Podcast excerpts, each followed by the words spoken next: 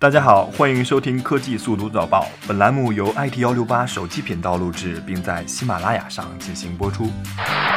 首先问大家一个问题：你结婚后有要孩子的打算吗？如果有，打算要几个呢？在喊了二十几年的计划生育口号之后，人口增长早已不再是一个困扰社会的难题了。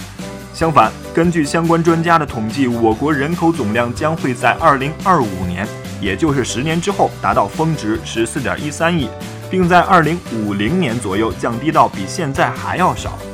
人口增速的大幅放缓，确实是很多人始料未及的。不过，相比之下，性别比例失衡的问题似乎更加严重，因为对于每一个适龄未婚男士来说，大约有三千万名单身男性与你竞争，再算上日益增多的蕾丝。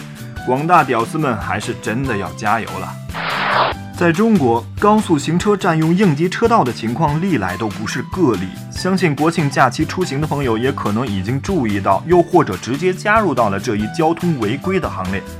据不完全统计，国庆长假期间，全国共查处高速公路占用应急车道违法行为六万余起。高速公路上的应急车道往往是生命通道。但因为各种原因，经常被占用，甚至导致悲剧发生。国庆期间，就有一名孕妇因为应急车道被占用而无法及时赶到医院，孩子没能保住。在我们羡慕西方社会的文明礼让的时候，我们每一个人是不是应该为这个社会出一份力呢？依然是一条关于国庆期间不文明行为的消息。十月六日，杭州西湖著名景区雷峰塔出现了三名奇葩小偷，他们没偷别的，偏偏偷了雷峰塔上的两块砖。根据派出所提供的消息，这三名游客来自内蒙古，两男一女，都是中年人。而偷砖的原因更是让人目瞪口呆：相信迷信，供奉起来，做药给老人喝，破坏文物之类的话我们就不说了，这已经是老生常谈的话题了。相比之下，愚昧无知似乎更加可怕。顺便调侃一句：既然你们相信这两块砖有延年益寿的功效，那么你们和雷峰塔下的白素贞请示过了吗？IT 大佬掉水里先救谁？李彦宏说：先救雷军。日前，百度 CEO 李彦宏参加了央视节目《开讲了》。在节目中，主持人撒贝宁问李彦宏：如果马云、马化腾、刘强东、雷军同时掉进水里，你会先救谁？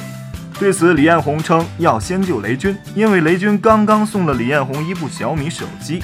正所谓吃人嘴软，拿人手短。看来有最帅 CEO 之称的李彦宏同样不能免俗啊。微软方面透露，Win 十 Mobile 正式版十二月份推送。虽然发布了 Lumia 950、Lumia 950 XL 以及 Lumia 550三款新品智能手机，但对于广大的 WP 粉丝来说，Win10 Mobile 正式版的推送时间才是大家最为关心的。不过，从微软的表态来看，大家还要再等上两个月。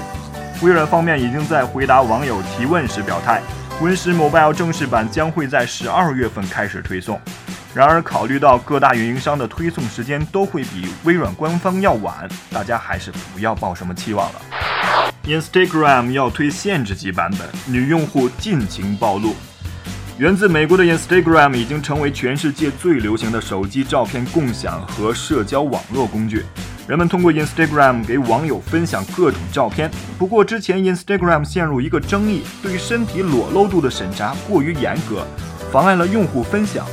日前，Instagram 掌门人兼联合创始人斯托姆在一个公共场合表示，Instagram 正在讨论推出一个限制级版本，允许用户交流一些身体更为裸露的照片。这个想法听上去确实很疯狂，不过对于大陆用户来说依然是然并卵，因为广电总局是绝对不会让你过审的。清华首次超越麻省理工，工程类专业排名全球第一。众所周知，中国的高等教育综合水平在全球范围内并不算特别突出。然而，在个别领域，中国高校却有着领先世界的研究能力。美国新闻和世界报道近日公布了2016年年度 US News 世界大学排名，在工程类专业排名中，清华大学从去年的第二名跃升至第一名，超越了麻省理工学院等美国知名理工院校。此外，工程类前十名中的中国高校还有排名第四的浙江大学，排名第七的哈尔滨工业大学，以及排名第十的香港城市大学。好了，今天的科技速读早报就到这里了，我们下期节目再见。